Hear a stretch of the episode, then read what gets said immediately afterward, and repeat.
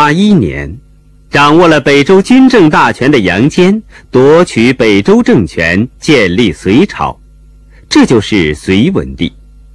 几年后，经过精心筹划和充分准备，隋朝军队开始向偏安江南的陈朝发动进攻，加快了统一全国的步伐。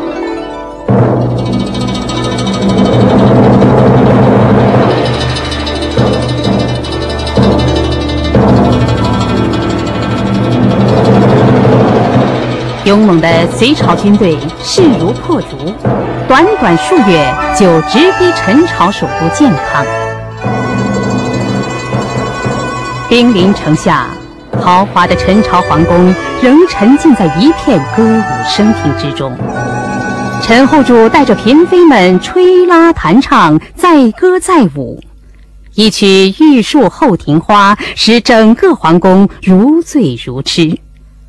商女不知亡国恨，隔江犹唱后庭花。唐朝诗人杜牧的著名诗句，正是当时情形的最好写照。除夕之夜，隋朝军队乘着大雾悄悄渡江，突然冲进建康城。陈后主惊慌失措，手忙脚乱地带着宠妃躲进了这口枯井。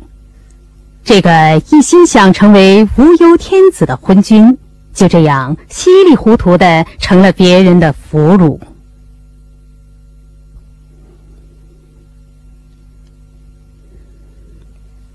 隋朝完成了统一大业，中国大地上持续了三百多年的战乱分裂终于结束了，中国历史开始了新纪元。这条大河北起北京，南至杭州，流经河北、山东、河南、安徽、江苏和浙江的广大地区，全长两千多公里。一千三百多年来，一直是一条重要运输通道。在没有现代交通工具的古代，它更是连接南北交通的大动脉。这就是隋朝兴建开通的大运河。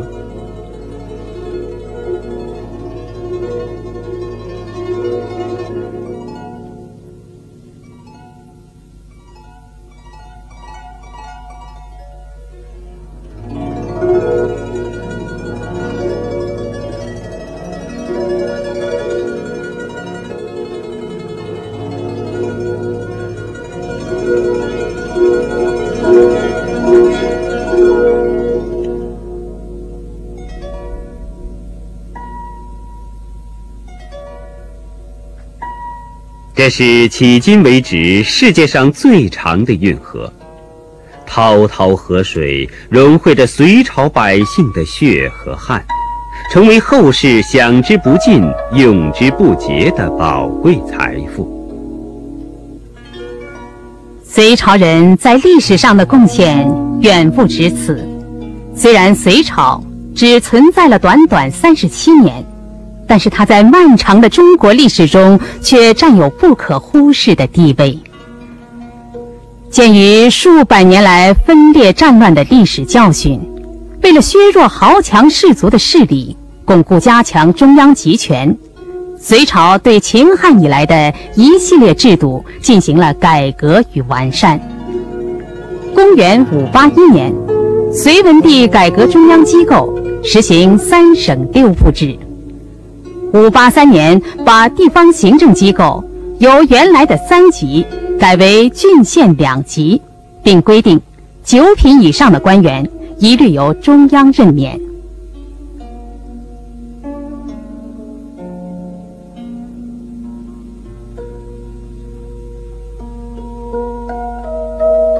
公元五八七年，隋朝废除了由世族垄断的选官制度，九品中正制。开始以社科考试的方法选拔官员，这种制度使得出身低微的贫寒之士可以通过考试成为国家官员。考试内容为儒家经典，使得统治者能够从制度上吸引凝聚各地的读书人。这就是在古代中国沿用了一千三百多年之久的科举制。许多在古代来到中国的外国人都对他表示了由衷的羡慕和赞赏，认为是当时世界最完善、最科学、最理性的官员选拔制度。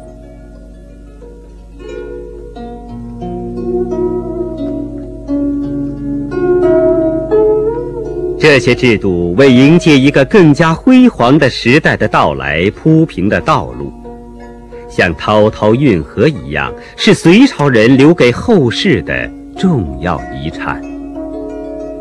隋文帝在位二十余年，注重生产，国家较快摆脱了战乱带来的贫困和混乱，出现了短暂繁荣。因为文帝年号开皇。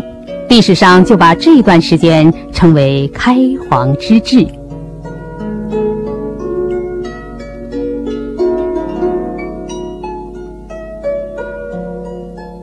隋朝已经拥有较为发达的手工业，考古学者从一个名叫李敬训的九岁女孩的墓中挖掘出大量文物，其中的瓷器洁白润泽，工艺精细。金银器的精美更是令人惊叹，这不仅说明贵族生活的奢华，而且也反映了当时经济的繁荣和手工业的发展水平。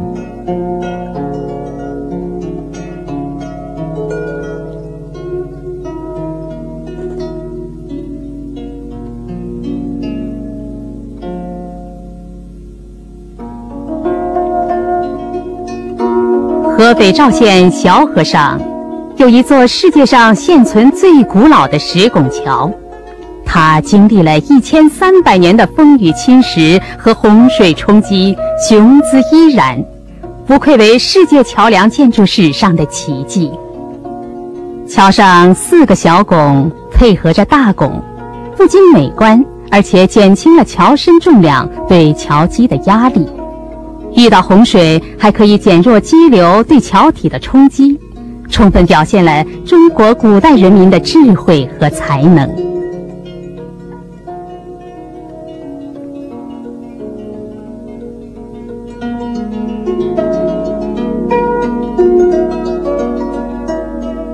然而，隋朝的繁荣却极其短暂。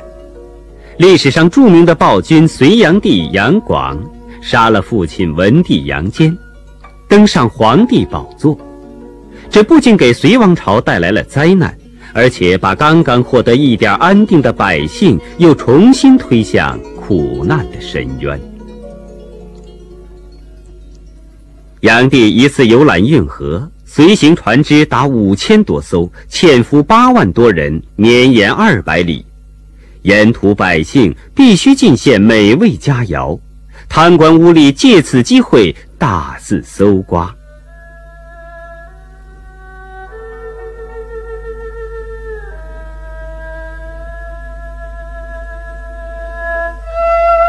炀帝在生活上荒淫无度，政治上穷兵黩武，只有靠对百姓的横征暴敛。赋税徭役重重负担，使百姓不堪忍受。成千上万的农民背井离乡，这时甚至还发生了人吃人充饥的惨剧。残酷的统治要靠残酷的手段维持，炀帝经常滥杀无辜。他曾经下令把为饥饿所迫开仓取米的百姓全部活埋。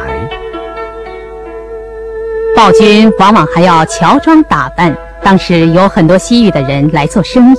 隋炀帝命令西域人到店铺吃饭，店主不许收钱，还得吹牛说中国富足极了，吃饭不要钱呢。隋朝政府还用绢帛缠树来装点市容。西域人疑惑地问：“有那么多穷人，连衣服都没得穿，为什么不把树上的绢帛分给他们呢？”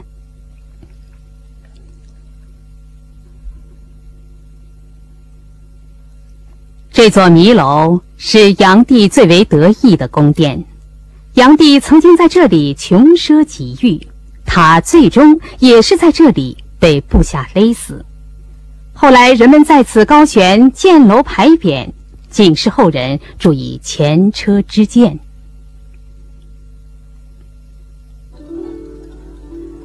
苛虐的暴政激起人民的反抗，在反隋起义的浪潮中，涌现出许多英雄好汉，窦建德、单雄信、程咬金、罗成等等，在后世的小说传奇中，在戏剧舞台上，都是大名鼎鼎、如雷贯耳的人物。隋朝灭亡的丧钟敲响了。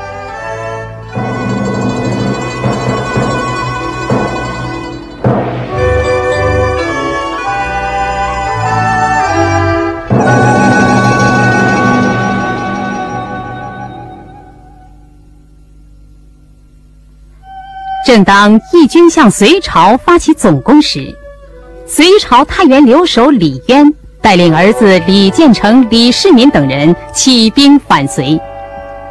李氏父子英勇善战，迅速攻下长安。公元六一八年，李渊在长安称帝，建立唐朝。中国古代一个最为辉煌的时代到来了。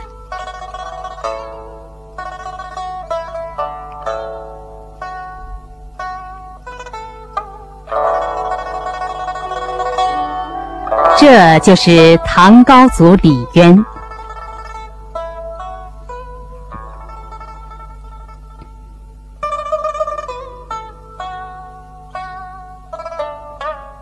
李世民在唐朝建立和统一全国的征战中战功显赫。这浮雕刻画的六匹战马，曾跟随李世民转战南北。每匹骏马都立有战功。公元六二六年六月初四，李世民在玄武门发动政变，杀死太子李建成，历史上称为玄武门之变。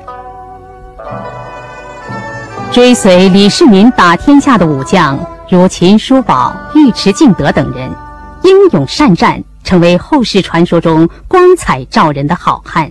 甚至被民间奉为门神，在他们的帮助下，李世民登上帝位，这就是著名的唐太宗。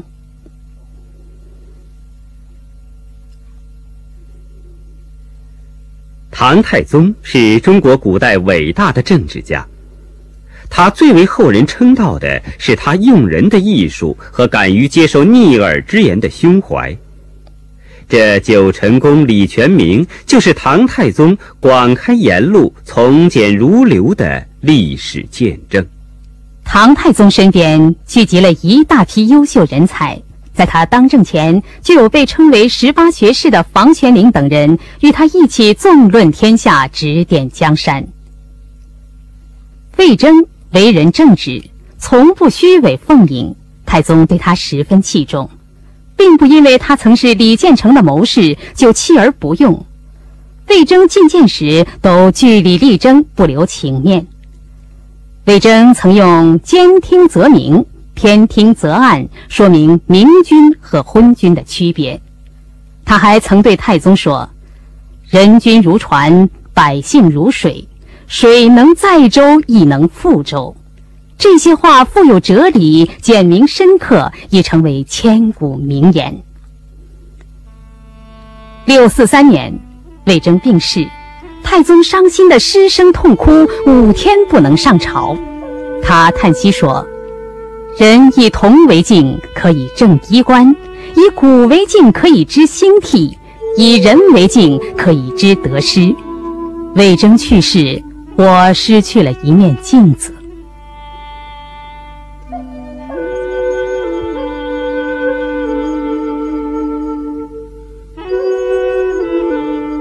尊贤爱才，必定重视文化教育，重视人才的培养。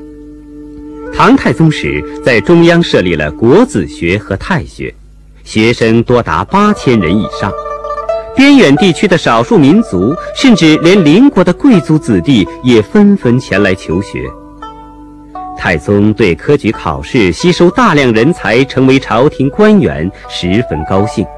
一次，他看到考试的进士一个个鱼贯而出，得意地说：“天下人才都被我搜罗来了。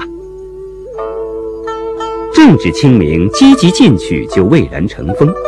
读书人把科举考试看作登龙门的机会，考中了进士，一定要到大雁塔提名留念。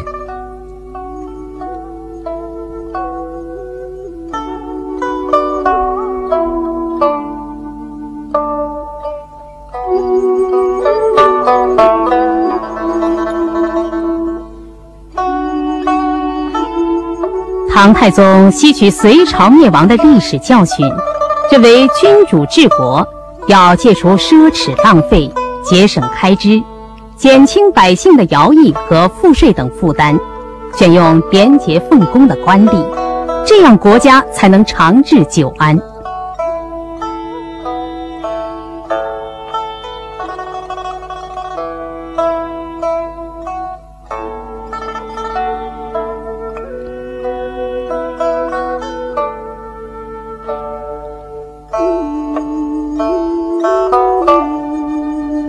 隋炀帝的横征暴敛，加之隋末战争，给唐朝留下的是一片萧条。唐初实行均田令，把大量荒地分给农民，轻徭薄赋，又减轻了农民的负担，使得生产得到恢复。太宗时政治清明，社会经济从复苏达到初步繁荣，国力逐步强盛。为唐代社会的进一步繁荣打下了坚实的基础。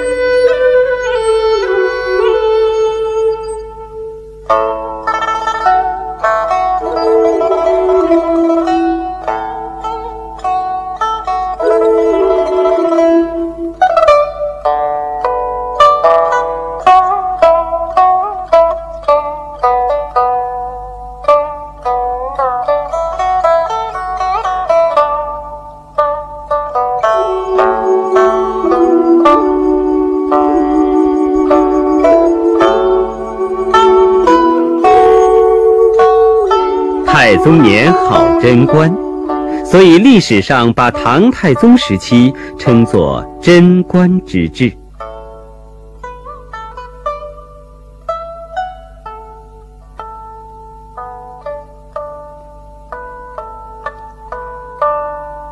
公元六四九年，一代英主唐太宗病逝，安葬于昭陵。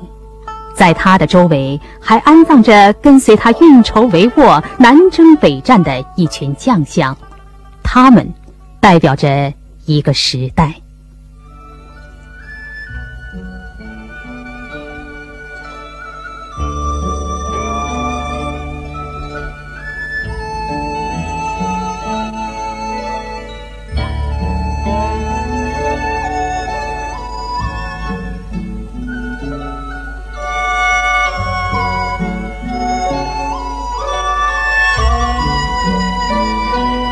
一个杰出的女性，曾在唐代历史乃至于整个中国古代史上写下了重要的一页。她就是优秀的女政治家，中国几千年帝王史上唯一的女皇帝武则天。唐高宗李治登基后体弱多病，加之生性懦弱。身为皇后的武则天逐步掌握了朝廷实权，与高宗并称二圣。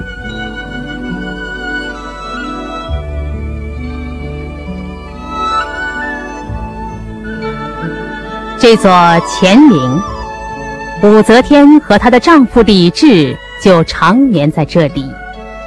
乾陵事实上安葬着两位皇帝。在唐代三十八座帝王陵墓中独具特色。武则天在高宗病故以后临朝称制，这期间，她对皇帝和太子几立几废，换了几次都不满意。终于在公元六九零年九月，六十七岁时亲自登基，改国号为周，自立为则天皇帝。直至公元七零五年病逝，算起来，武则天掌管唐朝大权仅半个世纪。武则天身为皇后。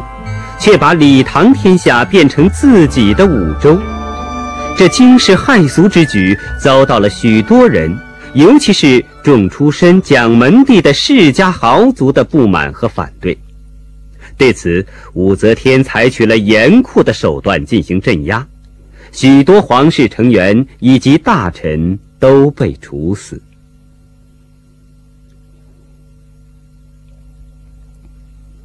武则天很看重人才，相传大将徐敬业起兵反对武则天时，请诗人骆宾王写了一篇讨武召檄，文中大骂武则天篡夺李唐王权的行为，写得尖刻犀利，文采飞扬。谁知武则天听了这篇檄文后，不但没有生气，反而对诗人的才华大加赞赏。埋怨宰相是这样的人才流落，而没有招致到朝廷中。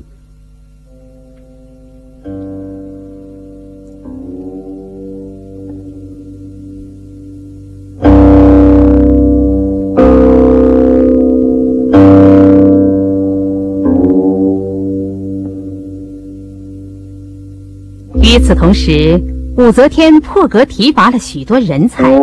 像狄仁杰、姚崇、宋璟这样的名臣都是他录用的。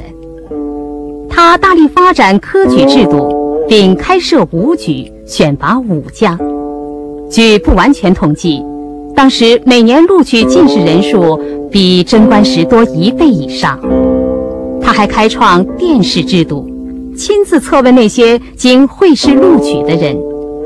这些措施吸收和录用了大批贫寒之士做官，基本解决了东汉以来危害中央集权的世家豪族问题，顺应了历史的大趋势。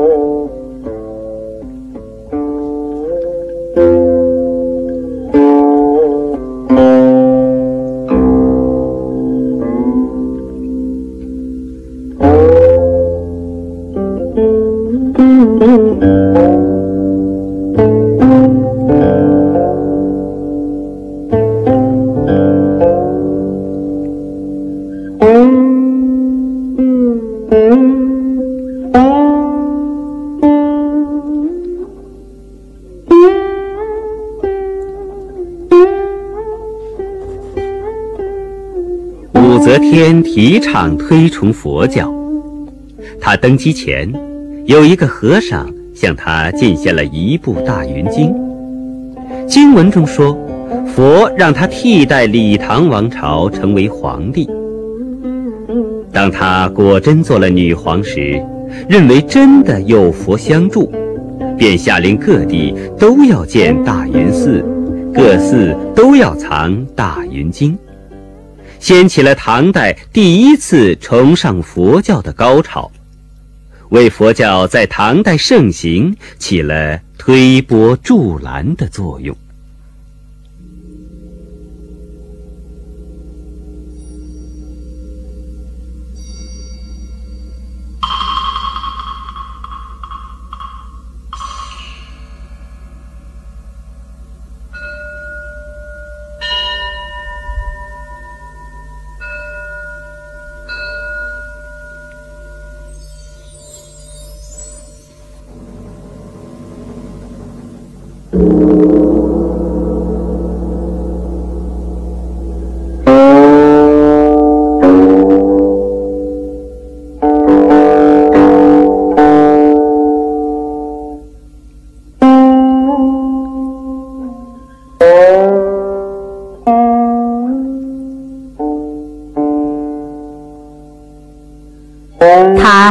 的所谓脂粉钱两万贯，在洛阳龙门石窟兴建奉仙寺。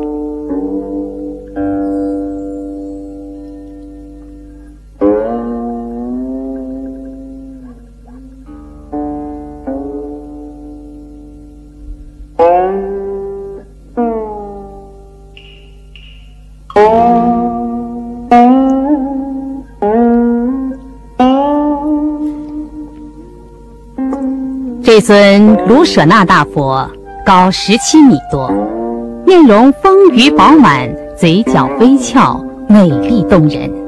相传就是按照武则天的容貌雕刻而成的。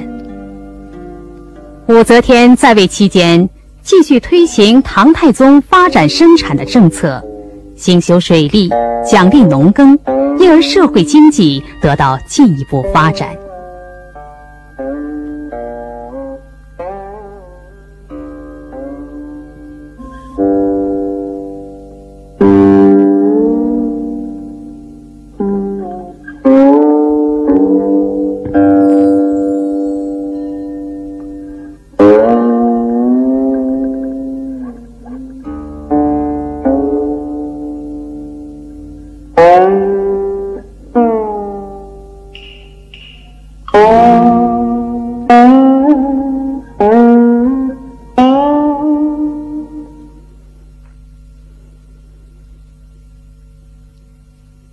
公元七零五年冬天，武则天病逝。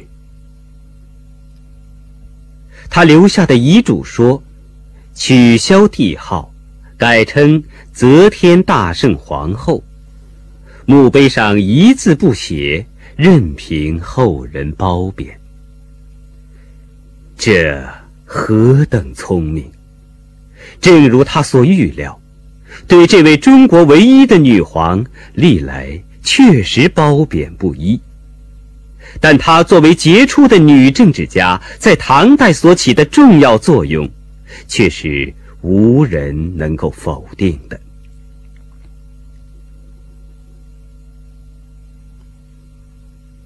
这，就是武则天的墓碑，一块无字的碑。战过